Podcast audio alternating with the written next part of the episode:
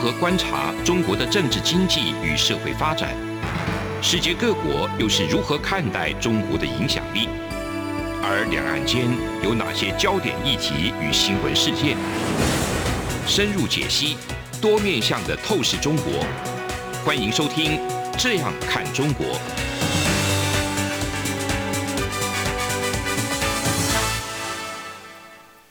各位听众朋友，大家好，这里是央广的《这样看中国》，我是主持人富察。今天跟台长继续聊四大发明。嗯、好，对，我们上次上次有聊四大发明，这次为什么想接着聊呢？是因为我觉得现在的中国人呢，根本没有办法摆脱这个四大思维方式，一直纠缠在四大文明当中。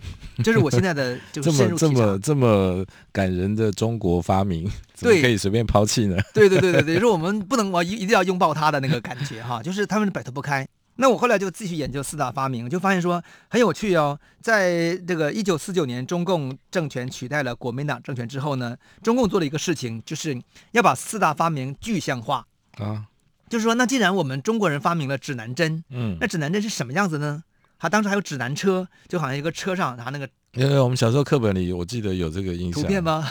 对，就是像一个那个手推车，然后对对，上面有站个人是吧？这个方向类似的，上面有个什么东西。对对对，然后呢，那等于中国的学者就开始制造，说那好，那我们我们就一个来嘛。你看印刷术我们不用讲，因为现在就印刷术嘛。而且我们当时在宋代的课本、明代的课本有很多雕版印刷，嗯，好，还有的纸张也都存在。而且我们就是有宋代、明代的印刷品，有纸，有印刷。证明这个就不用做实物了嘛，对不对？嗯。然后火药也不用证明，火药很难证明。对，火药也很难证明，拿很难拿到一个什么宋代的火药之类的啊，或者元代的火药。那所以他们就开始证明说，那到底这个指南针、指南车是怎么是怎么造出来的？这是中国当时的科学家和官方下的一个任下达的一个任务。那他们就发现说，哎，原来就是在最早的这个中国的史籍当中有记载说，指南针的原型叫司南，就有一个汉字叫司南，司就是就管南边的概念吗？可是司南到底是什么意思？到底是不是指南针？其实现在中国的学者还是有两种看法的。哎，这个你知不知道？为什么我们通常都叫指南针，对，或者它叫司南？对。可是我们从小就知道，那个指南针是朝北的。对，为了指南。对，它明明是朝北，那那讲讲叫指北针也没什么不好嘛。对呀、啊，我觉得中国是对南有一种那个对坐北朝南，就是中国传原来的皇权坐北朝南。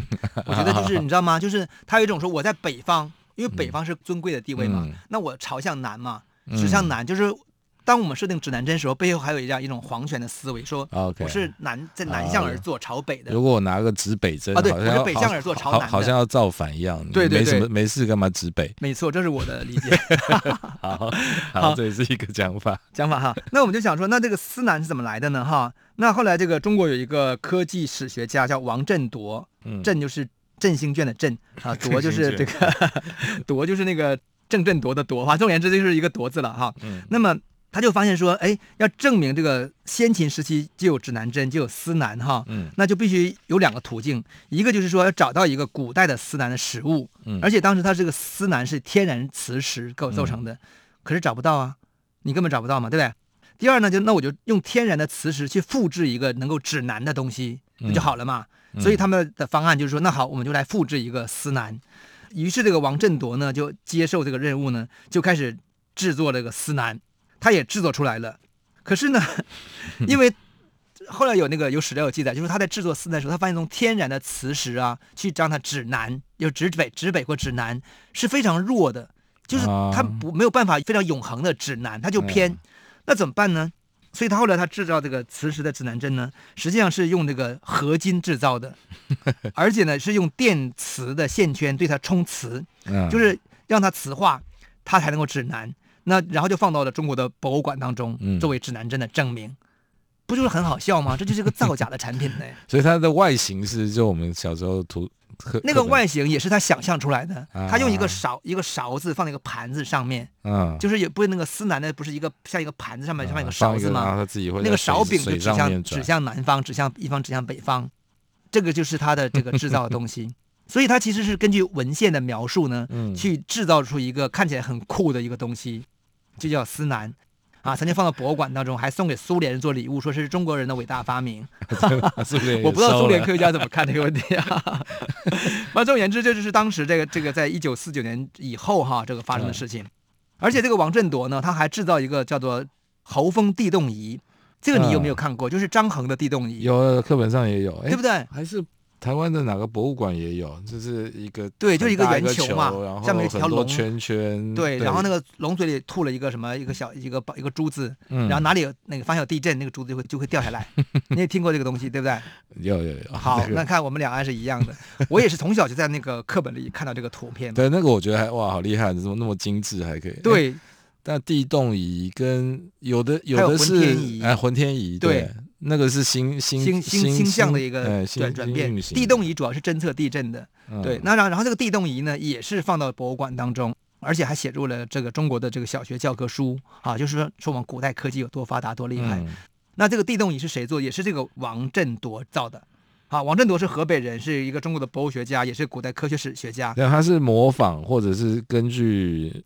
根据文献的说明，啊、因为文献说明说啊，这个龙里面就是含猪啊什么的，就他就做一个东西。嗯，嗯那做了东西以后呢，结果就是他做完之后呢，中国呢就发生了唐山大地震，然后呢他就发现，哎，为什么这个地震仪都完全没反应？因为隔太远了，不是隔太远了，哎，唐山跟北京很近呢。哎，对啊，那我。都没反应啊！那那珠子粘太牢了。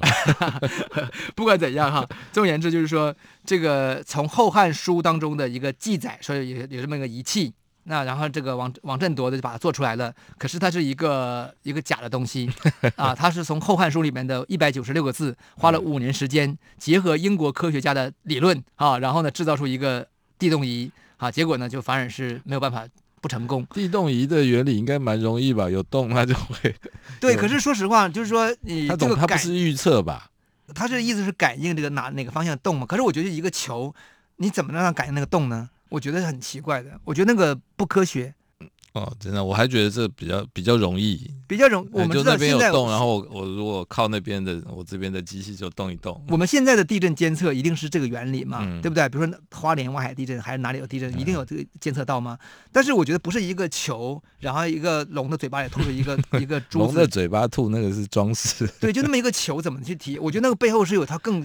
更细致的一个地质学跟跟物理学的天方地哎，地缘天圆地方，天圆地方地方对。反正总而言之了，我觉得是中国在这个四大发明的这个实物实体化当中，也是闹出了一些笑话。嗯、那可是你会发现，他到现在为止啊，就是小学教科书已经把这个司南跟这个地震仪的图片拿掉了，嗯、可是他在小学的道德教育跟法治教育当中，他还还有。这是二零一七年才拿掉的哈，你可见这个这个四大发明这种东西已经支配了中国人半个多世纪，对。可是今天中国人还是无法摆脱四大发明，那因为什么呢？就是我们看到中国的这个科技馆哈，科技新馆当中，他们在做那个新的这个筹备展览的时候呢，嗯，他们的口号是说说，假如有人告诉你说指南针、造纸术、火药、活字印刷竟然不能完全代表中国古代科技的最高水平。你会怎么想呢？嗯，他就这样设问，所以他不是否定这四个是中国的发明，他不否定，他是说根本就不是我们最高水平，我们最高水平还在是我的新四大发明。哪现在四大发明呢？第一个是丝绸，嗯，第二个是青铜器，嗯，第三个是造纸印刷，嗯，你看他把造纸印刷合起来了哦。好，第四个是瓷器。我觉得这个说法呢有点点。靠谱是像瓷器，很显然是跟中国关系很密切。嗯，然后丝绸也是跟中国关系很密切，嗯、而且造纸印刷也是很密切。好，那青铜，我至至少我们在殷墟当中发现的这个青铜器，真的是中，真的很厉害的。但是青铜器也是从西方来的。好，就是我都可以证明有很多都是从西方来的。可是这个四个东西呢，看起来就是确实跟中国古代的普遍性嗯的存在是蛮高的。所以呢，这个新的四大发明呢，就是现在中国的一个博物馆的一个新说法。好，我们稍微休息一下，我们回来再讲后面是他们怎么展开的。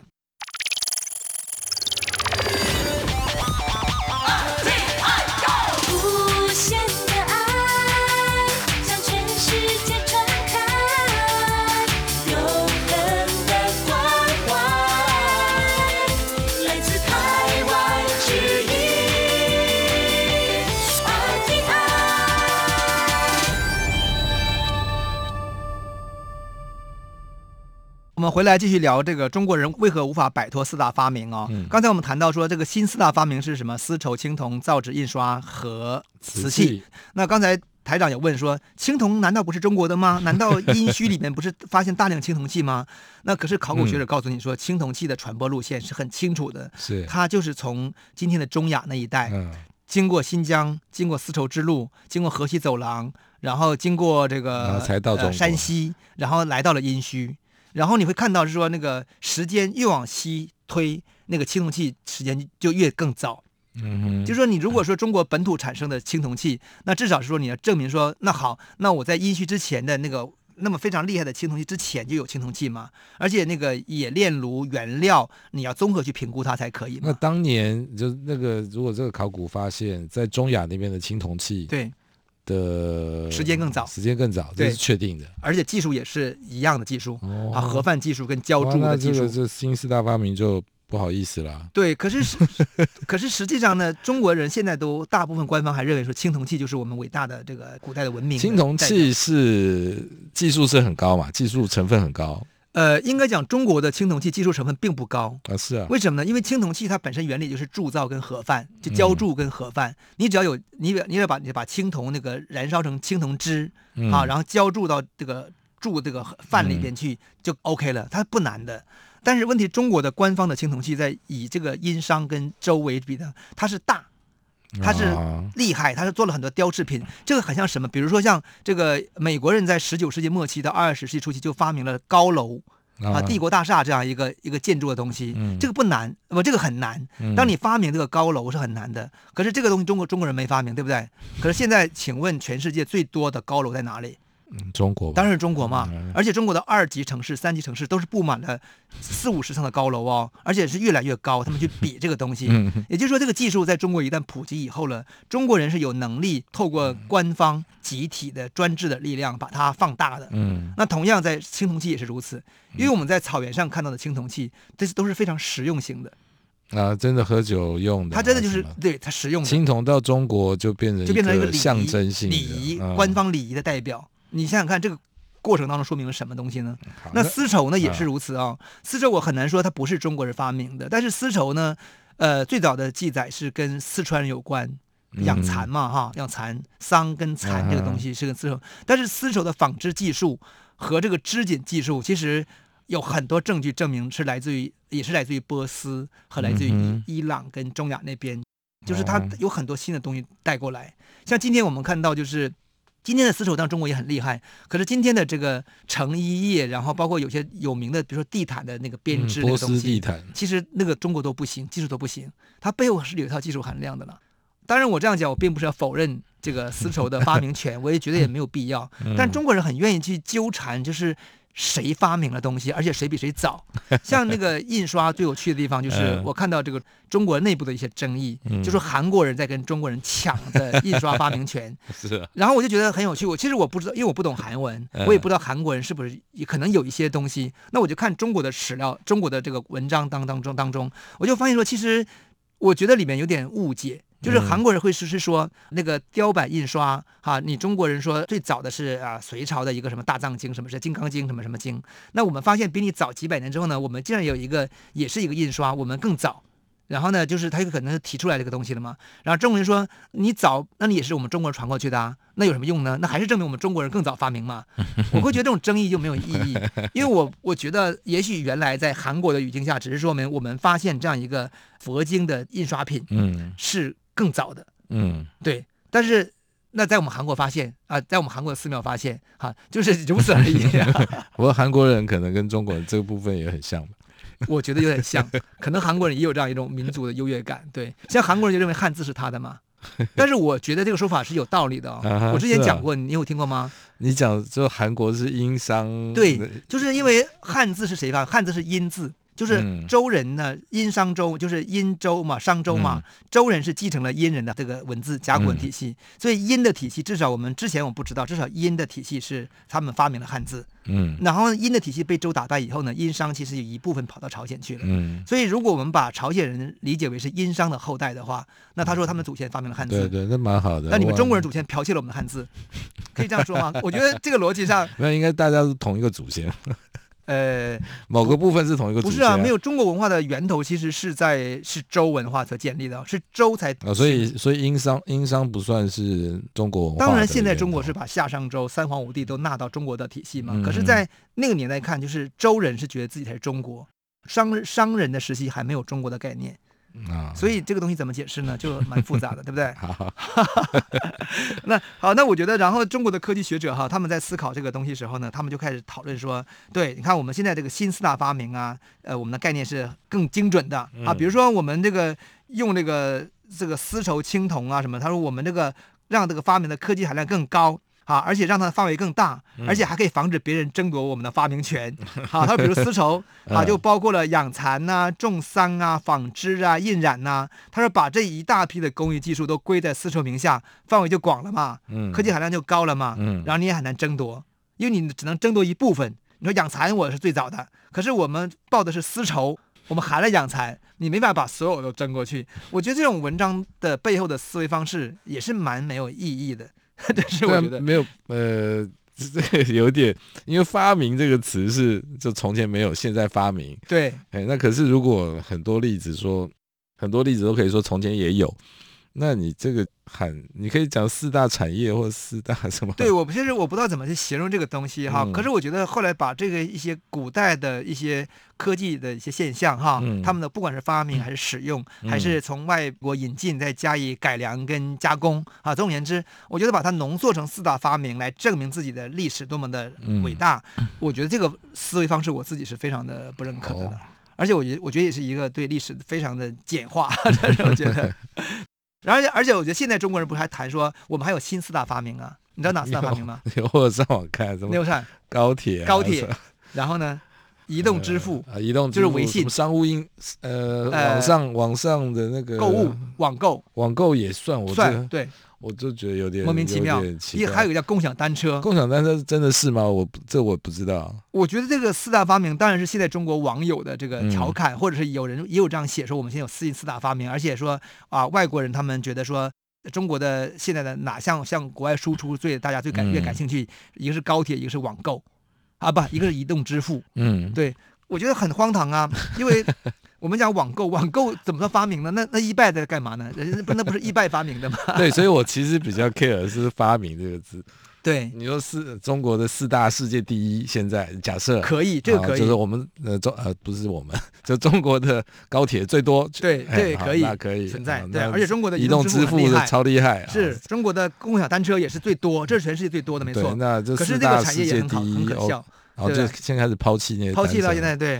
那可是为什么要把它冠成发明？我就觉得有点。我觉得这就说明，就是中国人的那个四大发明的那种思维已经僵化到一个他们无法理解、真正理解的科学技术，然后就一切都冠以四大发明，包括说新四大发明、新新四大发明，然后还有上 A 组、B 组可以选择不同的东西。像那个学者有时候说什么，我们可以用什么？呃，新四大发明 A 组是什么？丝绸、中医药。十进位的技术，还有陶瓷、珠算、纸币、阴阳合力，就是他们提出很多，他们觉得是中国的发明。可是说实话哈，我觉得背后 像阴阳合历，我是蛮怀疑这个历法到底是、嗯、是不是中国人发明的。那明明是外外星人发明，因为历法在后来中国历法一直就是一直改进嘛，都是利利用天主教跟伊斯兰的一个东西。对，十进位计算这个是中国发明的吗？我也怀疑，因为我觉得数学这个传统最强烈的还是印度。所以我觉得都可能是从印度那边来的，嗯、因为我们我们是以今天汉字记载的史料为准嘛。好，好，那我们第二段就到此结束，我们一会儿再分析中国人今天的四大思维是什么。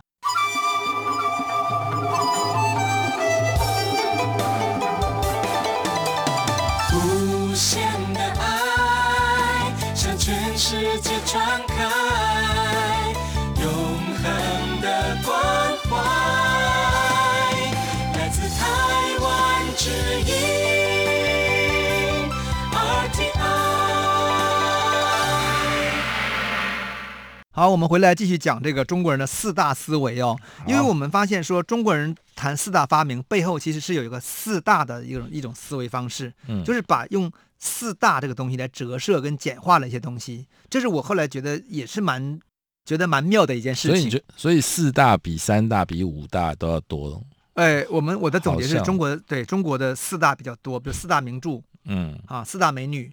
啊，四大天王，民国什么四四大家族？对，四大家四大家族，我觉得就是说这样蛮多的。那三大有没有？三大五大一定也有，但是比较少。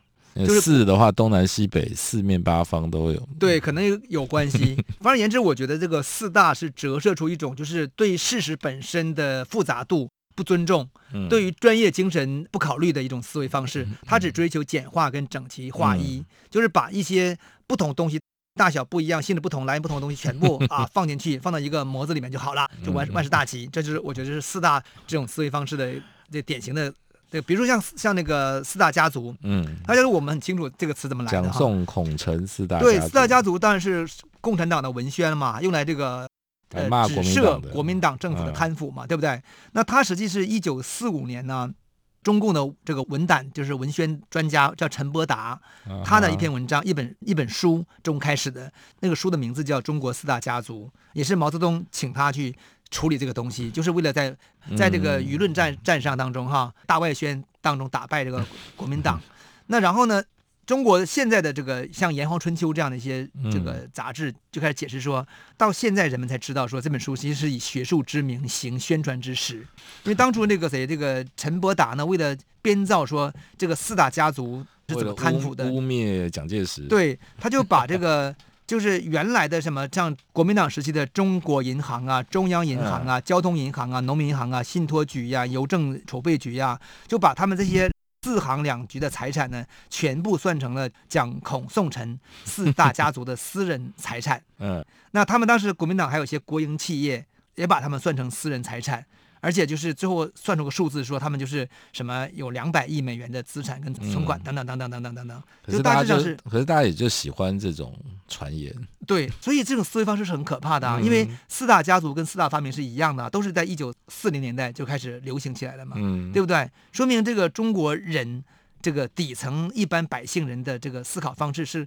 就是这样的啊，因为我们也不鼓励更专业、更科学的态度嘛，对不对？然后，而且这里面我后来看了更多的文章，就是探讨这个四大家族其实是很不公平，因为实际上蒋宋孔陈他们这个家族当然是有跟权力结合的部分，这不能否认。可是他们家族的有的很清廉，像这个蒋宋孔陈、陈立夫、这个陈果夫这个家族，他们后来到了美国是真的是什么都没有哦。你包括宋美龄后来到美国，宋美龄本身的财产都没有我们想的多。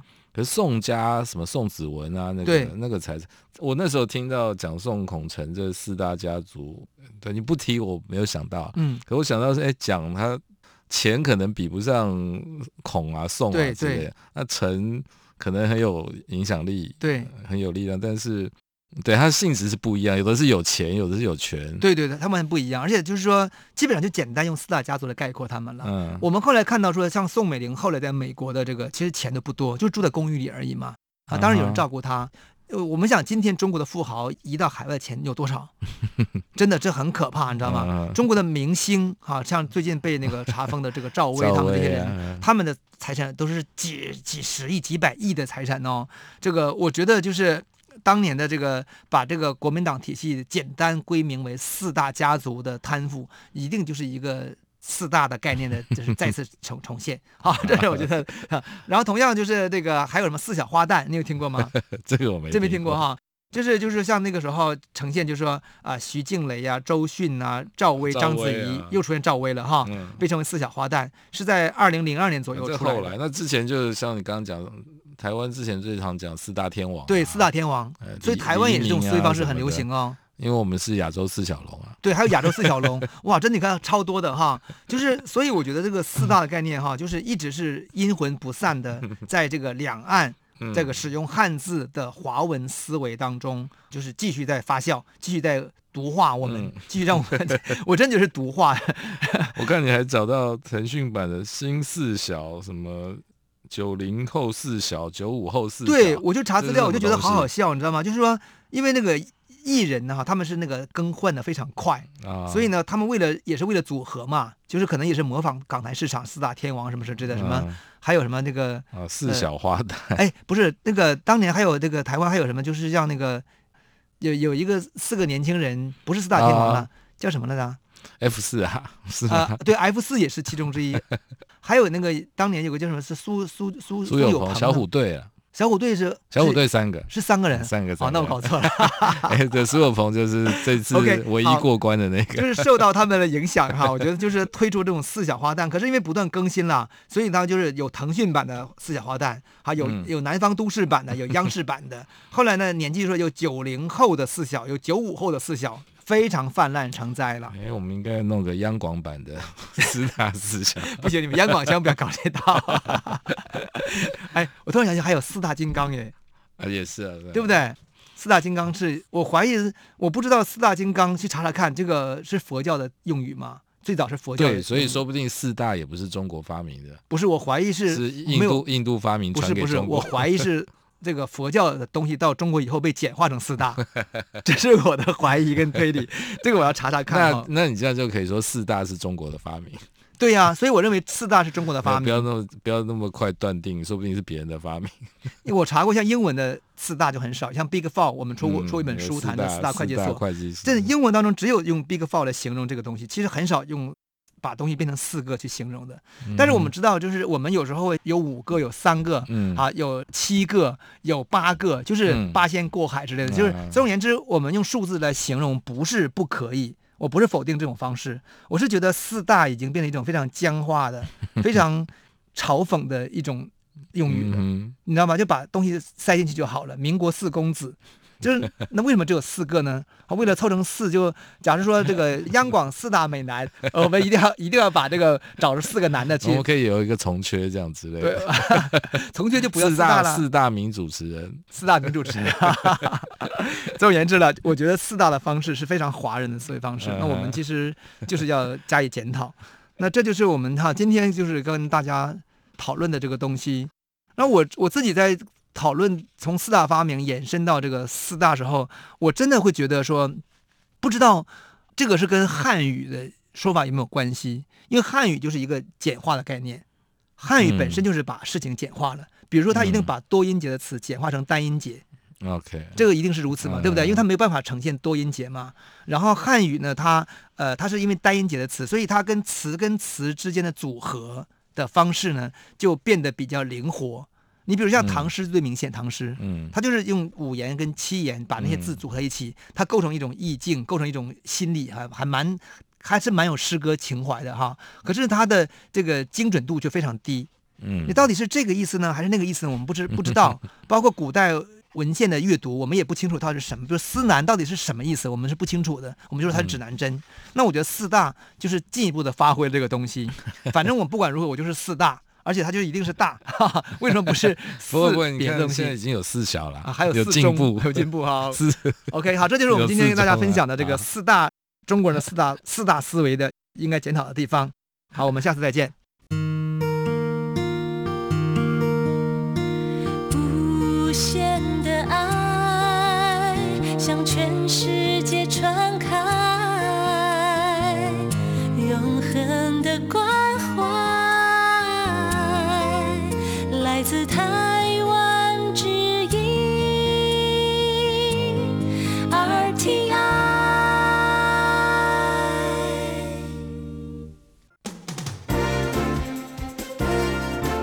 从两岸、国际、历史、文化与财经等角度透视中国的《这样看中国》节目，每周一到周五晚间九点三十分到十点，在中央广播电台播出。如果您对这样看中国节目有任何收听想法或意见，欢迎寄信到台北市北安路五十五号，也可以透过电子邮件的方式。节目有两个信箱：二零二零 at rti 点 org 点 tw，或是二零二零零二零三 news at gmail.com。再次谢谢听众朋友们的收听与支持，请持续锁定每周一到周五晚间九点三十分到十点播出的《这样看中国》节目。